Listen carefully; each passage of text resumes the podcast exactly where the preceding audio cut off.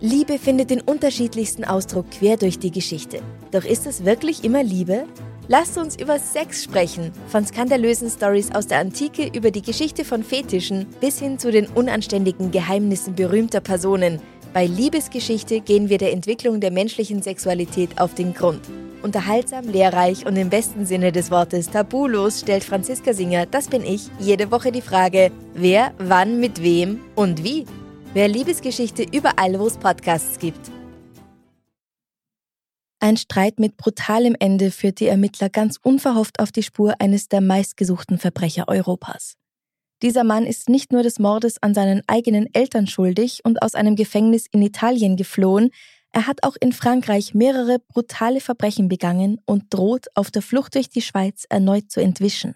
Die Exekutive dreier Länder ist ihm auf der Spur aber er ist immer einen großen Schritt voraus.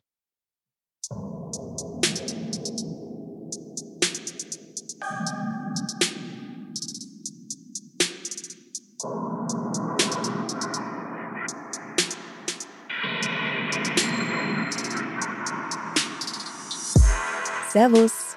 Hi.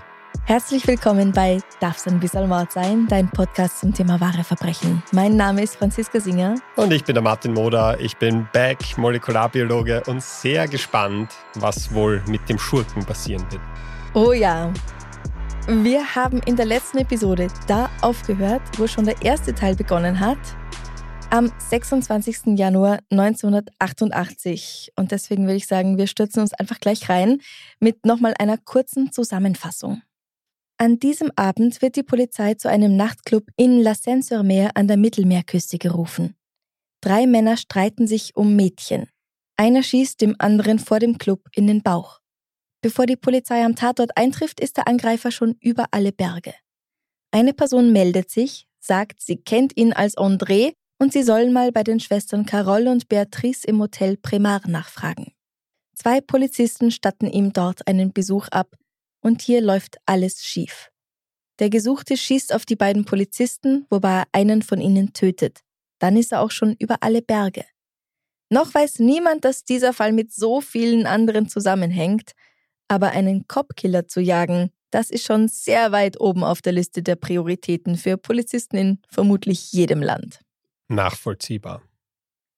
Nachdem ein Foto des Verdächtigen in der Presse veröffentlicht wird, kommen Anrufe rein, die die grausamen Verbrechen in Annecy, Cisteron, Grenoble und Toulon miteinander verbinden. Es wird klar, dass dieser Unbekannte mehrere Menschen ausgeraubt und einige Frauen bedroht und vergewaltigt hat. Die Polizisten sagen jetzt so, aha, ja, hm. sie wissen jetzt, André muss der Mann im Kampfanzug sein, der Vollmondmörder, der seit über einem Jahr gesucht wird. Und bald wird außerdem klar, dass er auf seiner Flucht den Weg in die Schweiz angetreten hat. Aber Sie wissen noch immer nicht, wer es ist, gell? Nein, das wissen nur wir, weil der Name im Titel steht und ich in Teil 1 erzählt habe, wie es soweit kam. Aber die Polizei hat noch keine Ahnung. Schon am 29. Januar, dem Tag nach dem Mord an den Polizisten, raubt Roberto am Genfersee einen Tankwart aus. Am nächsten Tag trifft er auf eine Lehrerin der er mit vorgehaltener Waffe befiehlt, ihn nach Bern zu bringen. Während der Fahrt sagt er, dass er von der Polizei gesucht wird. Er habe nichts mehr zu verlieren. Ich bin nichts, ich bin tot, ich bin kein Lebewesen, mein Leben ist nichts wert. Niemand soll so werden wie ich. Die Frau bleibt äußerlich guten Mutes und unterhält sich in lockerem Plauderton mit ihm, was den Mann beruhigt. So passieren sie zwei Polizeikontrollen. In Bern angekommen, stürzt sie sich in einem passenden Moment aus dem Auto. Sie trägt durch diesen wagemutigen Stunt nur kleinere Verletzungen davon. Wer weiß, wie es ausgegangen wäre, wenn sie mit ihm im Auto geblieben wäre. Roberto, weil wir wissen ja, so heißt der Typ, muss nun auch aussteigen und davonlaufen. Dabei schießt er zwei Polizisten an, aber entkommt. Er bringt ein 16-jähriges Mädchen dazu, ihn in ihrer Wohnung zu verstecken, und statt sich einfach mal ruhig zu verhalten und lieb Danke zu sagen, fesselt, schlägt und vergewaltigt er sie und eine Freundin, die dazustößt. Uff. Mhm. Zurück in Toulon verfolgt die Polizei weiter die Spur von André. Unter diesem Namen kennen sie ihn ja wegen den beiden Schwestern. Anhand der Tonbandaufnahmen auf dem Diktaphon wird endlich klar, woher dieser Mann stammt. er muss Italiener sein. Die Presse verwendet nun diese Informationen über das Band und schreibt, dass der Mann eine metallische Stimme habe. Also wirklich gerade, dass er nicht als kaltherziger Roboter beschrieben wird, aber so kommt es rüber. Sie schreibt auch, dass in der Wohnung Spritzen gefunden wurden. Na, hoffentlich die Corona-Schutzimpfung. Oder er nimmt Drogen. Sie gehen von Drogen aus, hm. ja aber das entspricht nicht der Wahrheit. Aber ja, du kannst dir vorstellen, dass es halt gut klingt, weil klar war das ein Junkie, weil welcher nüchterner Mensch würde solche absurden Verbrechen begehen? In dieser Wohnung werden auch verschiedene gefälschte Ausweise gefunden mit Namen wie Kurt, André oder Fred und Fotos, auf denen er ganz offensichtlich versucht hatte, möglichst unterschiedlich auszusehen. Ein Formwandler mit unterschiedlichen Akzenten vermutlich auch noch. Darum konnte auch sein Akzent nie eindeutig eingeordnet werden. Also wenn ich jetzt zum Beispiel Englisch spreche, was nicht meine Muttersprache ist, aber ich kann es sehr gut, dann, dann klinge ich wahrscheinlich ein bisschen deutsch, ein bisschen germanisch irgendwie. Mhm. Wenn ich jetzt aber Englisch mit einem französischen Akzent zum Beispiel sprechen würde, dann mache ich das entweder gut oder halt nicht. Aber man würde wahrscheinlich nicht sofort drauf kommen, dass ich aus Österreich bin.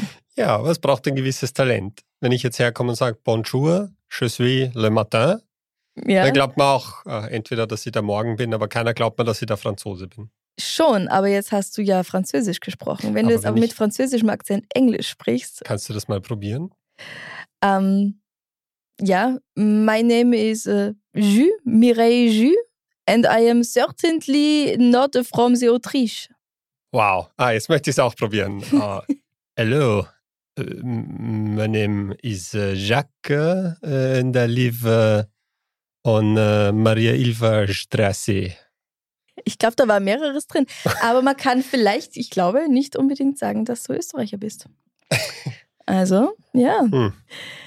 Nachdem bekannt ist, wer er ist und woher er stammt, weichen manche Zeugen bzw. Opfer immer noch nicht davon ab, dass er holländisch, deutsch oder spanisch geklungen hätte und gar nicht italienisch. Also er macht's vermutlich noch weitaus besser als wir. Noch besser. Der Mann erhält nun einen neuen Spitznamen. Der Mörder mit den eisigen Augen oder einfach der Verrückte. Was finde ich beides weitaus weniger hermacht als Vollmondmörder, aber okay. Findest du? Ich finde, der Mörder mit den eisigen Augen ist unnötig, bedrohlich und mysteriös. Ich finde, es ja, ist ein großer ist Fehler. Lang. Ich finde, man muss es äh, banal halten. So mhm. wie wenn man zu Lord Voldemort sagt, der, dessen Name nicht genannt werden darf. Das macht ihn so viel furchteinflößender. Wenn man sagt, das Palatschinkenfriss, mhm. dann ist es äh, viel äh, mehr gegroundet. Dann ist, dann ist die Angst vielleicht nicht so verbreitet. Ich gebe dir absolut recht, nur das ist meistens nicht das, was die Presse möchte. Ach, diese Presse. Flyer und Poster mit seinem Antlitz werden in der gesamten Region verteilt, von Toulon bis hinauf nach Paris und auch in der Schweiz. In Frankreich, Italien und der Schweiz gilt er als gesuchter Mann. Und dann betritt Anfang Februar ein Mädchen die Polizeiwache in Aix-les-Bains. Ihr Name ist Sabrina, sie ist 16 Jahre alt und sie hat News für die Ermittler. Sie kennt den Gesuchten als Kurt bzw. Kurt. Kurt Juice. Leute, die ein bisschen Italienisch können, wissen jetzt schon. Kurt Juice? Kurt Juice. Das ist Succo, einfach auf Englisch übersetzt. Succo hat eine Bedeutung? Saft, ja. Oh lol. Roberto Succo ist der Saft Robert und jetzt nennt er sich Saftkurt. Saft Robert. Ja, naja, ist halt so. Und dieser Kurt Juice ist ihr Freund oder eigentlich Ex-Freund, weil sie vor kurzem mit ihm Schluss gemacht hat. Die beiden hatten sich im Sommer 1986 in Toulon kennengelernt und verliebt und er hat sie so gut wie jedes Wochenende in Aix-les-Bains besucht. Er sagte ihr, er sei Brite und 19 Jahre alt, nicht Italiener und 24. Irgendwann kam er ihr aber suspekt vor, weil er halt jedes Mal irgendwie anders ausgesehen hat. Das ist aber, hat er ihr erzählt, weil er Geheimagent ist, der an Wochentagen auf einer geheimen Basis trainiert. Einmal habe er sie sogar mitgenommen an so einen geheimen Ort, zu einem Schuppen. Das ist der Schuppen, in dem der verweste Leichnam von Michel Astul gefunden wurde. Du erinnerst dich, das war in Teil 1 der Folge, der Mann, der nur von seinem Bruder an seinen Schuhen erkannt werden konnte. Ich erinnere mich. Das Innere des Schuppens hat Kurt ihr natürlich nicht gezeigt, aber sie haben halt draußen gegen die Wand gepoppt. Sabrina sagt auch, dass ihr Kurt gern ab und an in Ferienhäuser eingebrochen ist, wenn niemand zu Hause war und dass sie sogar zusammen verreist sind, einmal bis nach Mailand. Da habe er ihr auch gesagt, dass er aus einem Ort bei Venedig stamme, sein Vater Polizist gewesen sei und er seine Eltern getötet habe. Das war sicher nicht sehr smart von ihm.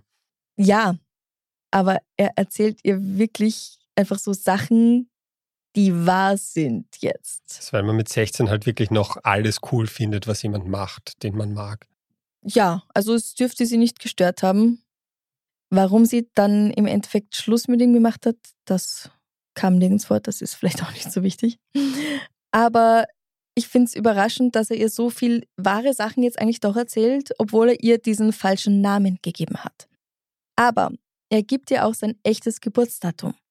Und mit diesen Infos nimmt die französische Polizei nun endlich mal Kontakt zu italienischen auf. Und was glaubst du, worauf sie stoßen? Noch mehr Drogen. Oder seine wahre Identität. Es ist seine wahre Identität. Weil Kurt, André oder Paul oder Fred oder wie er sich halt genannt hat. Saftkurtel. Genau, ist in Wahrheit der in Italien gesuchte Doppelmörder Roberto Succo. Ein gefährlicher Mann, der seine Freiheiten in der psychiatrischen Klinik ausgenutzt hat, um zu fliehen. Nun hat die Polizei nach Wochen, Monaten endlich etwas Handfestes, einen Namen und eine Identität. Die französische Polizei weiß jetzt also endlich, wen sie eigentlich sucht. Roberto Succo alias André alias Kurt Juice. Der ist aber immer ein, zwei Schritte voraus und sitzt schon im Zug nach Venedig. Hier lernt er eine junge Studentin namens Francesca kennen. Sie mag den charmanten jungen Mann mit den hellgrauen Augen gern und er besucht sie. Aber schließlich entdecken ihre Eltern und sie sein Gesicht auf dem Titelblatt einer Zeitung. Seine Tage als freier Mann sind gezählt. Als Roberto am 28. Februar 1988 mit einem gestohlenen Rover 800 Richtung Mailand unterwegs ist, wird die Straße gesperrt und er muss anhalten. Er versucht zu Fuß zu entkommen, aber zehn Polizisten stürmen ihm nach und werfen ihn um. Glücklicherweise hatte er vergessen, seine Schusswaffe mitzunehmen. Der junge Mann hat einen gefälschten Personalausweis bei sich, dazu 60.000 französische Francs. Das waren bei der Währungsumstellung ungefähr 9.150 Euro. Die wären heute nur noch um die 6.500 Euro wert. Außerdem 400.000 Lire, ein paar US-Dollar, D-Mark und britische Pfund, ein Scheckbuch, eine Bankomatkarte und ein Küchenmesser. Außerdem eine Landkarte, die eine Route über Sizilien nach Nordafrika zeigt. Er beteuert, dass er nicht Roberto Succo sei. Aber einer der Polizisten, die bei seiner Verhaftung anwesend sind, ist ein langjähriger Kollege seines Vaters Nazario gewesen und der ist sich auf jeden Fall sicher, dass dieser Typ hier sehr wohl Roberto Succo ist. Er sagt, ich kannte ihn als Kind und habe ihn als Monster verhaftet. Zurück in Mestre flirtet Roberto mit den Journalisten, die bereits vor der Polizeistation warten. Bei der Befragung sagt er wieder und wieder, dass er nicht Roberto Succo ist. Er hat keine Ahnung, wer dieser Kerl sein soll. Können Sie ihn jetzt mal bitte endlich in Ruhe lassen? Es ist echt schon peinlich, weil sein Name ist Jean-Louis. Er ist Franzose. Aber das hält er nicht lang aufrecht und gibt relativ bald zu, dass sie doch recht haben. Er ist der Gesuchte. Er ist Roberto Succo. Und er bereut nichts. Er sagt, mit seiner schwarzen Lederjacke und den Militärstiefeln fühlt er sich wie Rambo. Und noch etwas verbindet ihn mit dem fiktiven Filmhelden. Er sagt, Ich bin ein Mörder, ich töte Menschen. Sein Geständnis beginnt mit der Erinnerung an den Mord an seiner Mutter. Acht Jahre zuvor hatte er sich ja bei Gericht so gar nicht an diese Tat erinnern können. Aber jetzt sagt er, Ich habe das Gesicht meiner Mutter gesehen, als ich sie erstochen habe. Sie sah aus wie eine geschlachtete Maus. Und auch über seinen Vater hat er etwas zu sagen. Ich wollte nicht, dass mein armer Vater leidet. Wie kann ein Mann damit leben, dass seine Frau ermordet und sein Sohn im Knast ist? Wenn ich die Zeit zurückdrehen könnte, würde ich es noch einmal genauso machen. Meine Eltern waren ein doppelköpfiger Drache. Das ist ganz schön heftig, oder? Ja, also freundlich klingt anders. Er erzählt von seiner Flucht aus der Strafanstalt in Reggio Emilia vor fast zwei Jahren, wo er 1981 eingesperrt worden war, nachdem er im Alter von 19 beide Elternteile getötet hatte, weil er Papas Auto nicht benutzen durfte. Er erzählt von seiner Flucht nach Frankreich, wo er schwarz gearbeitet hat, bevor er zum Killer wurde. Er erzählt von den Briefen, die er einem befreundeten Priester geschrieben hat, und von einem Mädchen. Er erzählt gern von all den Zeiten, in denen er die Polizei getäuscht hat, erinnert sich ohne Reue daran, wie er den Beamten in Toulon getötet hat oder wie er Frauen vergewaltigt hat. Er ist arrogant, verächtlich, geradezu prahlerisch. Je ne regrette rien. Mhm. Hat er für die anderen Morde dann auch irgendwelche Gründe genannt oder hat er einfach gesagt, jetzt bin ich schon mal dabei, jetzt bleibe ich dabei. Mhm. Über den Mord am Polizisten André Cassio, das ist sein erster Mord in Frankreich, sagt er, dass er gerade in seinem Auto geschlafen hat, als André ans Fenster geklopft und seine Papiere verlangt hat. Als Antwort ist er aus dem Auto ausgestiegen und hat den Polizisten erschossen. Dann hat er seine Dienstwaffe an sich genommen und den Ort verlassen. Über den Mord an Michel Astul verliert er nicht viele Worte, aber es wird angenommen, dass Roberto gerade mit seinem anderen Entführungsopfer François Woudin im Auto saß und der Arzt bemerkt hat, dass da etwas vor sich geht, was gar nicht gut ist und versucht hat zu intervenieren. Das dürfte der Grund dafür sein, dass er auch ihn entführt und schließlich getötet hat. Was den Fall France betrifft, so ist es noch schlimmer als bisher angenommen. Sie hat er fast zwei Monate lang als Geisel gehalten, sie an den Metallrahmen eines Betts gefesselt und wiederholt vergewaltigt. Als er genug hatte, hat er sie erstochen und ihren Leichnam ins Meer geworfen, vermutlich irgendwo bei Nizza. Sie wurde nie gefunden. So cool Roberto sich zu Beginn des Verhörs auch gibt. Er wird beschrieben, als würde er sich für eine der Figuren in A Clockwork Orange halten. Irgendwann verliert er doch die Nerven. Er hält es nicht aus, sich wieder und wieder an seine Taten erinnern zu müssen, meint, dass es ist, als wäre das gar nicht er gewesen, der sie begangen hat, als würde er einen Film betrachten. Er beginnt zu weinen und zu schreien, ist gar nicht mehr zu beruhigen und weigert sich, etwas zu sich zu nehmen. Am nächsten Tag hat er sich wieder im Griff und bricht aus dem Gefängnis aus. Na, geh schon wieder. Ja. Das klingt so, als könnte man sich einfach so entscheiden, aus dem Gefängnis auszubrechen. Wie macht dann das? Es ist ein Ausbruchsversuch. Ach. Er klettert auf das Dach des Gefängnisses von Santa Bona di Treviso. Roberto sitzt in einer Einzelzelle und soll am nächsten Tag in ein anderes Gefängnis verlegt werden. Er hat, wie alle anderen auch, Anspruch auf eine Stunde im Hof. Die Wärter warten also, bis alle anderen wieder drin sind, bevor sie ihn rauslassen. Dann sind sie ganz allein, nur er und vier Wärter. Es ist ein kleiner Hof mit nur wenigen Quadratmetern, aber er hat ja gesagt, er ist wie Rambo oder vielleicht eher Spider-Man, denn er überrascht alle, indem er in 0, nix auf das Dach hinaufturnt. Und das lockt natürlich, wie du dir vorstellen kannst, jede Menge Presse an. Vielleicht sogar noch mehr, als sonst gekommen wäre. Und die Wärter schaffen es einfach nicht, ihn von darunter zu holen. Und jetzt wird auch das wahr, was er seiner Mutter versprochen hatte, dass er auf die Titelblätter der Zeitungen kommen wird. Na bitte, Happy End. Naja. Happy End gibt es in dieser Geschichte leider gar keines. Und die Mutter, die bekommt das auch nicht mehr mit, natürlich. Aber ich kann mir nicht vorstellen, dass sie das gut gefunden hätte. Erstens mal die ganzen Gründe, aus denen er auf den Titelblättern der Zeitung sind und zweitens, wie er dann da sein Shirt auszieht und mit nacktem Oberkörper auf dem Gefängnisdach steht. Seine sehr konservative Mutter hätte das bestimmt nicht für gut befunden. Naja, sein Körper wurde vorhin schon als muskulös beschrieben. Ich weiß, dass sowas bei der Presse immer gut ankommt. Das heißt, ja. was macht er da jetzt? Äh, Pressekonferenz oder wenn er schon da oben ist? Quasi, ja. Also er schimpft und flucht, bewirft die untenstehenden mit Ziegeln die aber nur gepackte Autos treffen zum Glück, und zieht sich schließlich auch noch die Hose aus, sodass er nur noch in Unterhose dasteht. Eineinhalb Stunden bleibt er dort oben, beschimpft Polizisten, Karabinieri und Journalisten, sagt, dass er sie alle töten wird, wenn sie nicht die Wahrheit über ihn schreiben, und dann beschwert er sich mit vielen Worten darüber, dass seine Freundin, die 16 Jahre alte Sabrina, ihn verraten hat und dass das Mädel aus dem Zug ihn letztendlich an die Bullen ausgeliefert hat. Er sagt auch, wenn ich das geahnt hätte, wäre ich nicht nach Italien zurückgekommen. Ich kann nicht im Gefängnis bleiben. Vögel sterben im Knast und ich bin ein Vogel.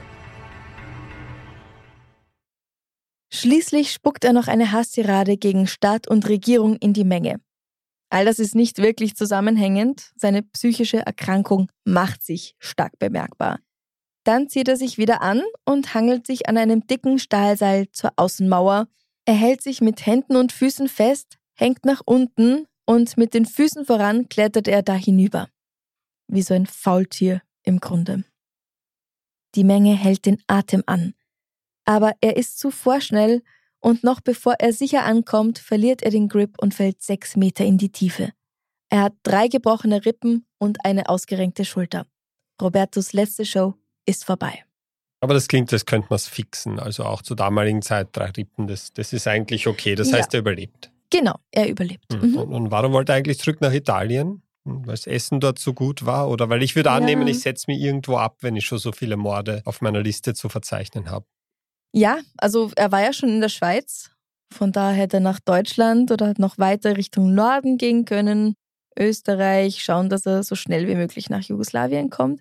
Also, sehr gute Frage. Er meint, er wollte nicht in Italien sein, aber es wäre wie ein Zwang gewesen. Er musste zurückkommen, auch wenn das ein großes Risiko war. Diesmal ist Roberto also nicht ausgebrochen. Er hat das diesmal nicht geschafft. Er ist immer noch hinter Gittern, beziehungsweise erstmal schwer bewacht im Krankenhaus. Die Franzosen wollen ihn haben, die Schweizer wollen ihn haben und in Italien will man ihn natürlich auch für den Mord an seinen Eltern bestrafen, den Mord an einem Polizisten noch dazu. Ja, und außerdem ist er hier aus dem Gefängnis ausgebrochen und dann eben nochmal einfach so mir nichts, dir nichts aufs Dach gehopst.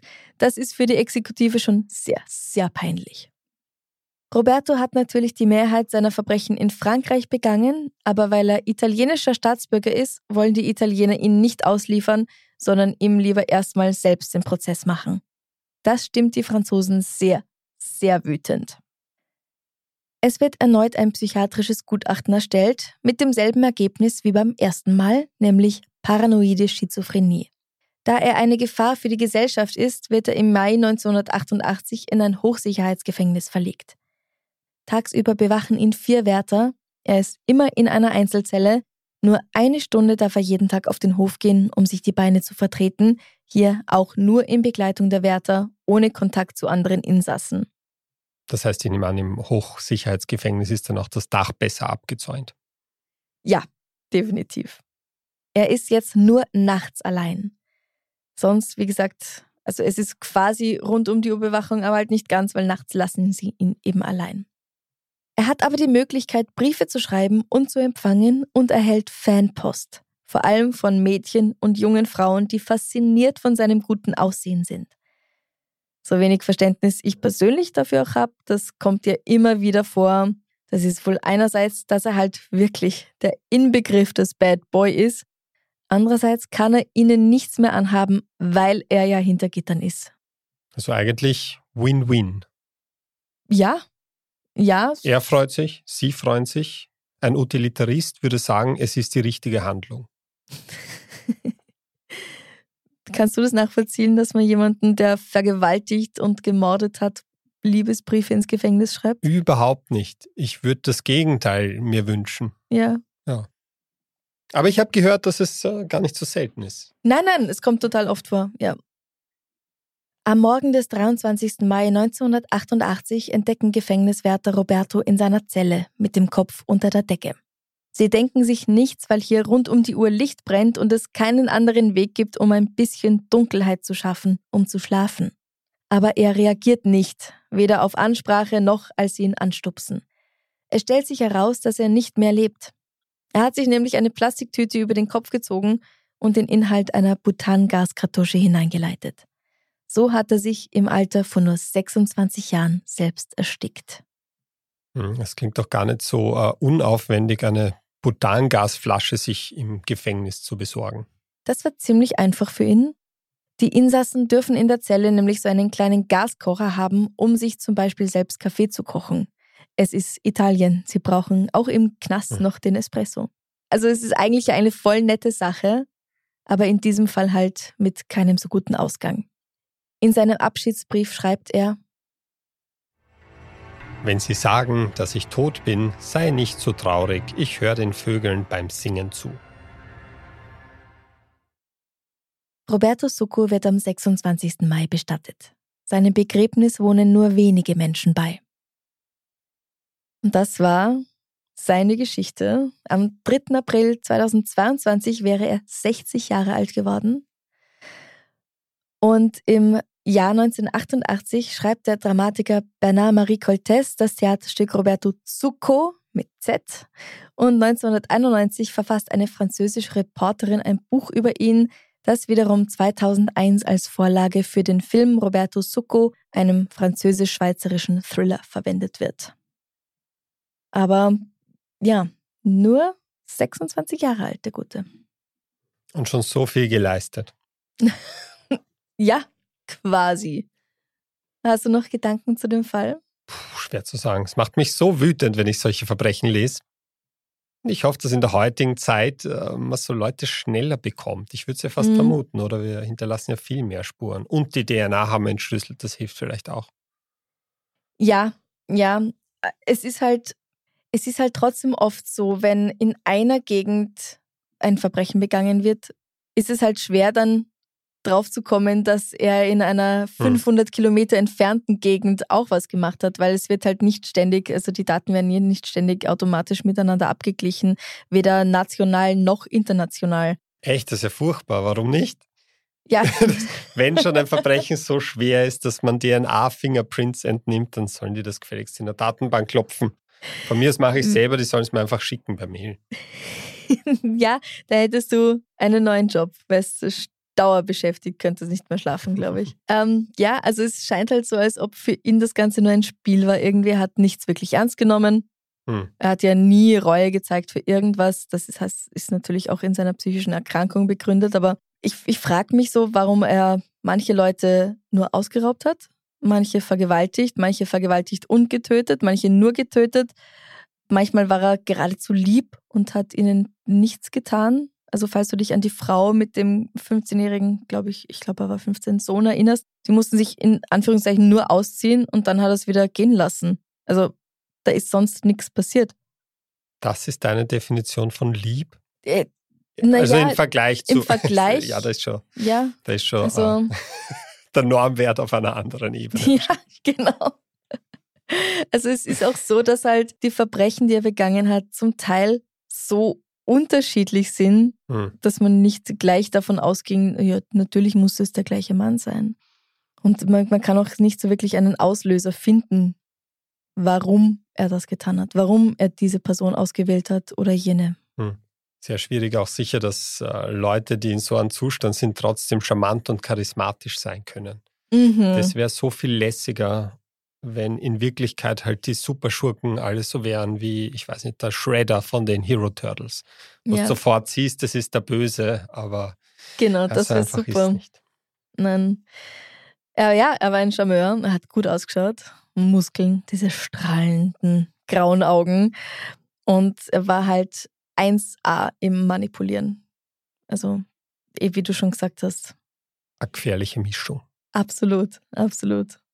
Und dann gibt es natürlich noch einige Personen, die in dem Fakt, dass nach seinem Suizid keine Fotos von Robertos Gesicht mehr veröffentlicht werden, darin schon wieder eine Verschwörung bzw. eine Vertuschung sehen, die glauben, dass er schon wieder ausgebrochen ist und keiner will es zugeben. Oder auch, dass er vom Staat getötet wurde, um einen weiteren Ausbruch zu verhindern, bevor man ihn verurteilen kann. Das ist immer das Wunschdenken der, der wahrlich Verrückten oder vielleicht, dass er in Wirklichkeit jetzt auf der Rückseite des Mondes wohnt, gemeinsam mit den Nationalsozialisten. Ja. Also ausschließen können wir es nicht. Ausschließen können wir es nicht. Wir haben keinen Beweis für das Gegenteil. Genau. Ja, das war der Fall, den die unter euch, die letztes Jahr bei der Tour dabei waren, da schon hören konnten, für den Podcast jetzt neu bearbeitet und mit einem anderen tollen Gast. Und ich habe es am Anfang der ersten, des ersten Teils dieser Episode schon gesagt. Für die Tour hatte ich die Idee, dass wir am Ende einen kleinen Spendenaufruf machen für die Frauenhäuser im jeweiligen Spielort. Und es ist wirklich überall sehr gut was zusammengekommen, das dann aufgerundet und gespendet wurde. Und um diese Tradition beizubehalten, möchte ich es diesmal so machen, dass ich ein Drittel der Einnahmen, die über eure Komplizenschaften, eure Mitgliedschaften in diesem Monat auf Steady reinkommen, an den Verein Wiener Frauenhäuser spende. Weil diese Frauenhäuser sind einfach furchtbar wichtig, überall, wo es sie gibt. Und wer mehr darüber hören möchte, warum, ich habe zahlreiche Episoden über Gewalt in Partnerschaften und außerdem in der Bonus-Episode im August habe ich auch mit der Journalistin Yvonne Wiedler über Gewalt in Partnerschaften und explizit auch Femizide gesprochen. Also da lohnt sich es auch reinzuhören.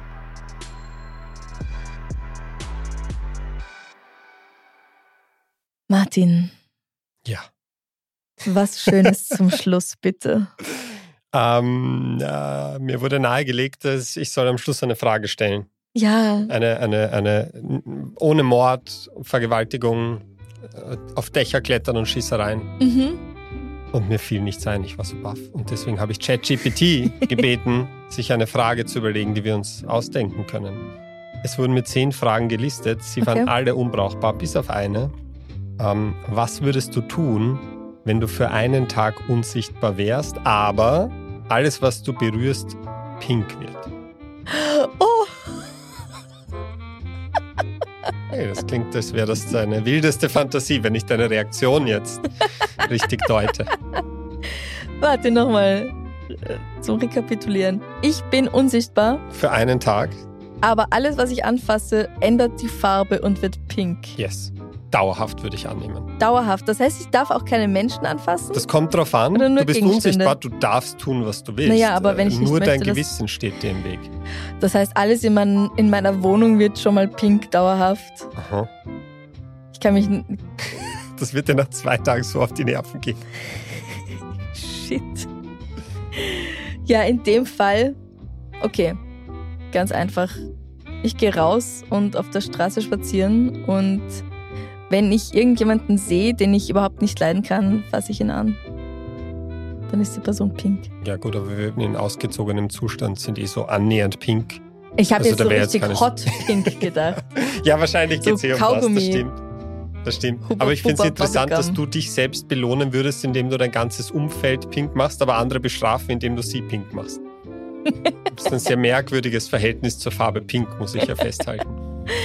Nein, ähm, sag mal du, was würdest du machen? Ja, also meine Überlegung ist, also ich sehe jetzt keinen großen intrinsischen Wert im alles pink machen, aber ja. ich glaube, man könnte es vielleicht, wenn man, also wenn man das vorher weiß, dass dieser Tag kommen wird mhm. und vielleicht wann er kommen wird. Das weißt dann, du aber selten Das weiß vorher, ich nicht, das steht ich. nicht, das hat ChatGPT ja. nicht ausgeführt. Okay. Ich könnte ihn nachher bitten, das äh, ein mhm. bisschen genauer zu erörtern.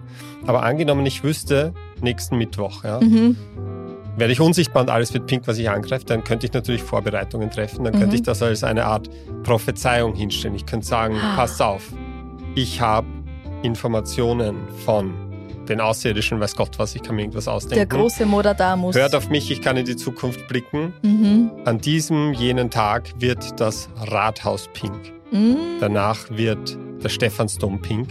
Danach wird die gesamte Donau pink. Mhm. Und wer mir nicht glaubt, der sei verflucht, was auch immer. Und dann kommt der Tag, niemand sieht, dass ich das bin, niemand sieht, dass ich das ja. mache. Auf einmal wird das alles pink, keiner kann sich's erklären. Am nächsten Tag bin ich wieder da, dann sage ich, ah, schaut's, Ich habe es euch gesagt.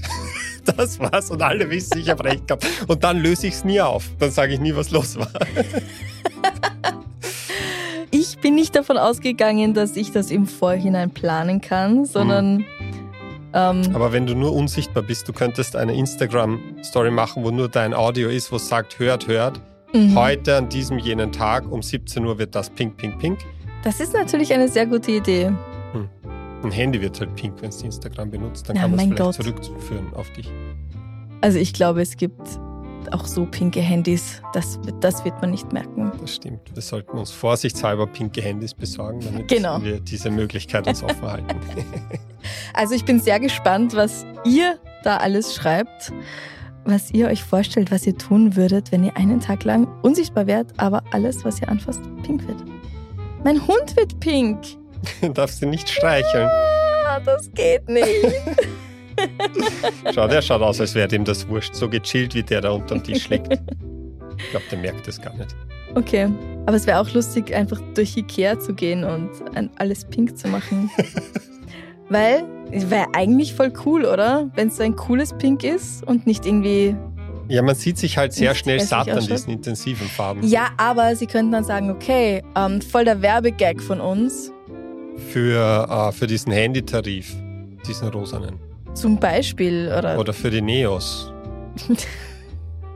Wir wollen jetzt für nichts und niemanden hier Werbung machen. Wirklich nicht. Das sind nur Überlegungen. Ich glaube auch nicht, dass das die Popularität groß pushen wird, wenn man auf einmal die Donau pink färbt. Das stimmt. Hm. Ja, gut. Ich ja. werde noch weiter darüber nachdenken und mal schauen, was mir noch alles einfällt. Ich stelle diese Frage wieder am Freitag auf Instagram und bin sehr gespannt, was ihr sagt. Martin, danke nochmal, dass du dir die Zeit genommen hast. Danke auch. Sag uns doch nochmal, wo man dich finden kann. Um, ähm, ich, äh, ich, äh, ich bin auf Instagram, dort mache ich das meiste als Science-Martin und ich habe einen YouTube-Kanal, wo ich immer alles Mögliche über Wissenschaft erkläre. Der ist recht cool. Der heißt mhm. MEGA, das steht für Make Europa Gescheit Again. Das letzte Video war über Homöopathie, das davor über Placebo und das davor über Alkohol. Wie viel soll man saufen, das gesund ist? Lustig und informativ und auch so, dass es Leute, die keine Ahnung haben, weil sie schon in der Schule in Biologie und Chemie und alles äh, sehr, sehr schlecht waren, wie manche Anwesende hier. Äh, also, also so aufbereitet, dass auch ich das verstehen kann. Ja. und ich. Ja, cool. Also, danke nochmal an dich und natürlich an euch zu Hause an den Podcast-Hörgeräten. Bis zum nächsten Mal. Bussi, Baba. Tschüss.